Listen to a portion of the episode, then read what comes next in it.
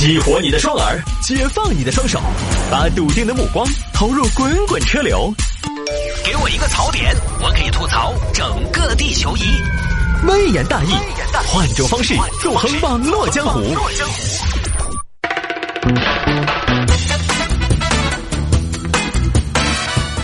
来喽！欢迎各位继续回到今天的微言大义。有听众朋友说摆一下这个事情，成都南门没什么好吃的。这个话题，这个话题，诶，这位听众给我发了一个微博链接，我点进去看了。这位博主呢，还是我好多年前认识的一个微博的好友，现在也还是微博的好友，我们应该是互关的这么一种状态哈。比如说我在微博刷，经常也刷到他对成都的一些观点吧和一些认知，呃，也算是在成都小有名气的一个 KOL。他那个文章呢，我也看过，就是他到南门上办事，发现吧这边没什么吃的，他当时去的板块是哪儿呢？新川。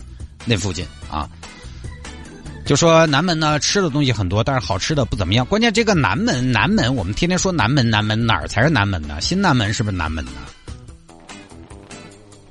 人南立交算不算南门呢？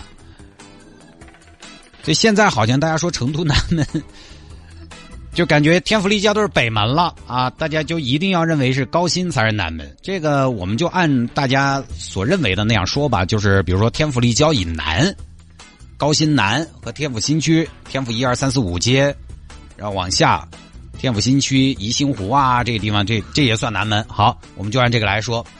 呃，博主的观点呢，就是吃的东西很多，但是好吃的不怎么样，很多都是半成品、流水线下来的东西。呃，当时他那个微博，因为个人微博嘛，就写的相对比较的，写的相对比较的带有一点的情绪化和个性的色彩，就说吃的都是些什么呀？比起多姿多彩的老城区，这边的餐饮业态真是差了不少。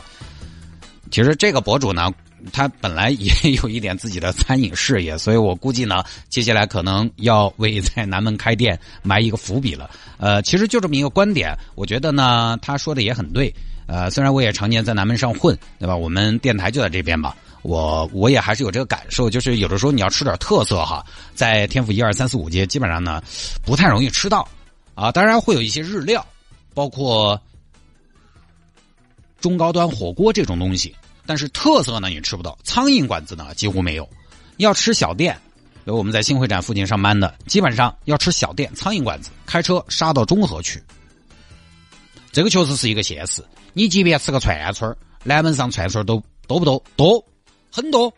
但是你能吃到的串串呢，大多都是啥子马路边边啊、牛华八坡啊这些。吃面有没有多得很？但是呢，吃面，冰锅豌杂面、鱼小面，也不是说不能吃。其实我有的时候以充饥为目的，我还经常去吃，也不是不能吃，其实也可以。尤其我对面这个东西呢，我也不是很感冒，我也可以。但是相比城里边，比如说纯阳馆呐这种，它确实没没什么特色。就是它呢，装修大同小异，因为又是连锁，菜品呢大同小异，标准化。二两牛肉一个煎蛋，我每次都是这么样子吃的。但是那种只此一家的老店，你你去了之后，你就总想这个也吃一下，那个也告一下，不一样，感觉不一样。而这些连锁餐饮、品牌餐饮，它也不是不好吃，但是就因为它是连锁，所以它必然标准化做的非常好。然后它的味道呢也非常稳定，不出什么错。它要嫂子的手，它也不得抖，但是它也绝对不得多。老板也没啥情绪化了，因为老板都不在，都是打工的，在那给你咬。服务也很稳定，味道也很稳定。但是你要说特色呢，因为它店多，它就不会太有什么好大特色，因为它就要将就的人就多了，对吧？你就不像我们有个听众开的一个火锅店，他们家那个微辣，我吃我吃，我觉得我吃辣还可以，我吃都恼火的很。微辣，我吃辣还可以嘛？市面上嘛，同龄人嘛，绝对算中上水平嘛。我吃微辣我都觉得辣，那是正儿八经的就很有特色。但是它的特色是建立在什么基础上的？它既不开分店，也不做加盟，一家店反正就只有那么五张桌子，他每天想卖就卖，不想卖就关门。现在都不晓得开起在没有，因为我两三年前去过。去之前你不打个电话，极大概率吃不到。今天说出去耍旅游，关门。就这种规模就可以做特色，因为它只用那么点规模，只卖爱家。做大了就一定不会有太大特色。你做大了需要的是让更多的人喜欢，或者让更多的人挑不出来什么错。那些大型的连锁呢，就是这个，你说它特色没有，但是你说它不好，它其实各方面呢有个七八十分。南门就是这种比较多，很简单，就是特色没得办法扩张，而扩张就没得办法特色。重庆小面当年也是多么特色的东西，《舌尖上的中国》一播，品牌一做，马上就有人站出来说没特色了，根本不是以前的样子了。而南门上呢，相对来讲，你看它又算是比较新，城市建设也相对比较新，所以进驻的店一般有的是新店，品牌餐饮它才有快速开店的实力。而且因为比较就是建筑都比较新嘛，所以啊，对于油烟明火啊这些都还是有相对比较高的要求。所以你说为什么没有烟火气？因为确实既无烟也无火。商场里头你来个爆炒，确实可能也不是很合适。所以这个东西呢，对于老店来说，其实入驻南门，我觉得是一个悖论。入驻南门就肯定想做大做强，做做强，因为它是新区嘛，对吧？一家店不满足老板的野心了，但是特色餐饮一旦做大做强就没特色了。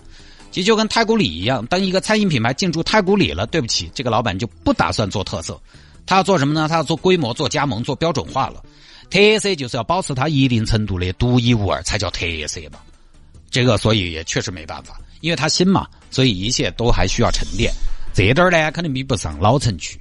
烟火气这个东西要积累的，就跟大家的新房子一样，你要是不在家里边开火，你家里就不会有烟火气。但是反正。对我个人来说，我觉得也不是好大个问题，因为我我这个大家别的门的朋友也不用替我们担心。我自己在南门上活动比较多，单位搬过来十年了，大多数的时候呢，南门能解决我的吃饭的问题，而且解决的呢也还不错。有一天我想起来要吃点特色，我确实当然是要往城里走，包括说有外地的朋友来成都想要吃个特色，我还是要往城里走。当你想吃的时候，你会想，但是以我这个年纪来说呢，我们这种比如说。居家生活的人来说，其实仔细一琢磨，你吃不到个啥子。城头固然特色多，哪个又天天都要吃特色嘛？你钱遭得住，你胃遭不遭得住嘛？一家面再好吃，你天天吃也遭不住嘛？像刚才我说那个面馆，反正我就是到城里边吃了一次，我也觉得就还好，对吧？一家面再好吃，天天吃也遭不住；一家店再难吃，偶尔吃一次又好委屈你嘛。因为反正现在我就是这样，我觉得吃呢都可以，食堂我也可以，我对于吃没那么高的要求。之前我看网上推荐一个卖冒肥肠的，我当时在网上看到，我说：“哎呦，看到我口水滴答，因为我中国肥肠王嘛，我是，马上我就想去吃。但一看啊，市中心算算算算，外卖都送不到。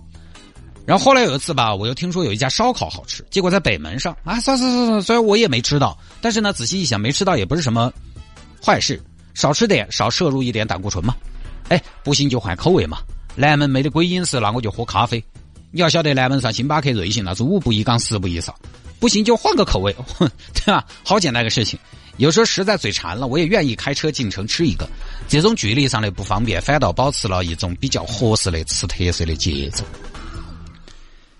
不，我们几个同事特别喜欢市里边有一家串串，那家店呢也只有一家店，在一环边上，会展过去怎么都不进了。但有时候我们馋了，开车进去吃一个。然后再买杯咖啡喝着，哎，慢摇慢摇，摇回台里边这是好像也不是不行，反倒因为远，那个节奏把握的还可以。两个月吃一次，又想又期待，所以吧，我觉得这事儿吧也没那么严重，也不是一个太大的问题，没那么喜欢吃。相比相比你们家楼底下有碗好吃的面，可能有的时候呢，直住一体啊，上下班方便啊，可能才是大家住到哪儿。所考虑的关键生活场景，有时候反倒是可以将就的。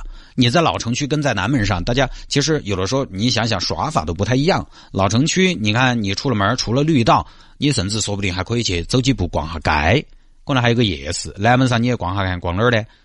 对吧？只有绿道。你逛街你可以逛吗？南门上逛剑南大道呀，天桥上看堵车。哎呦，今天这个晚高峰比昨天还凶。逛天府大道啊，光是过个街都有一百米宽。我跟你说。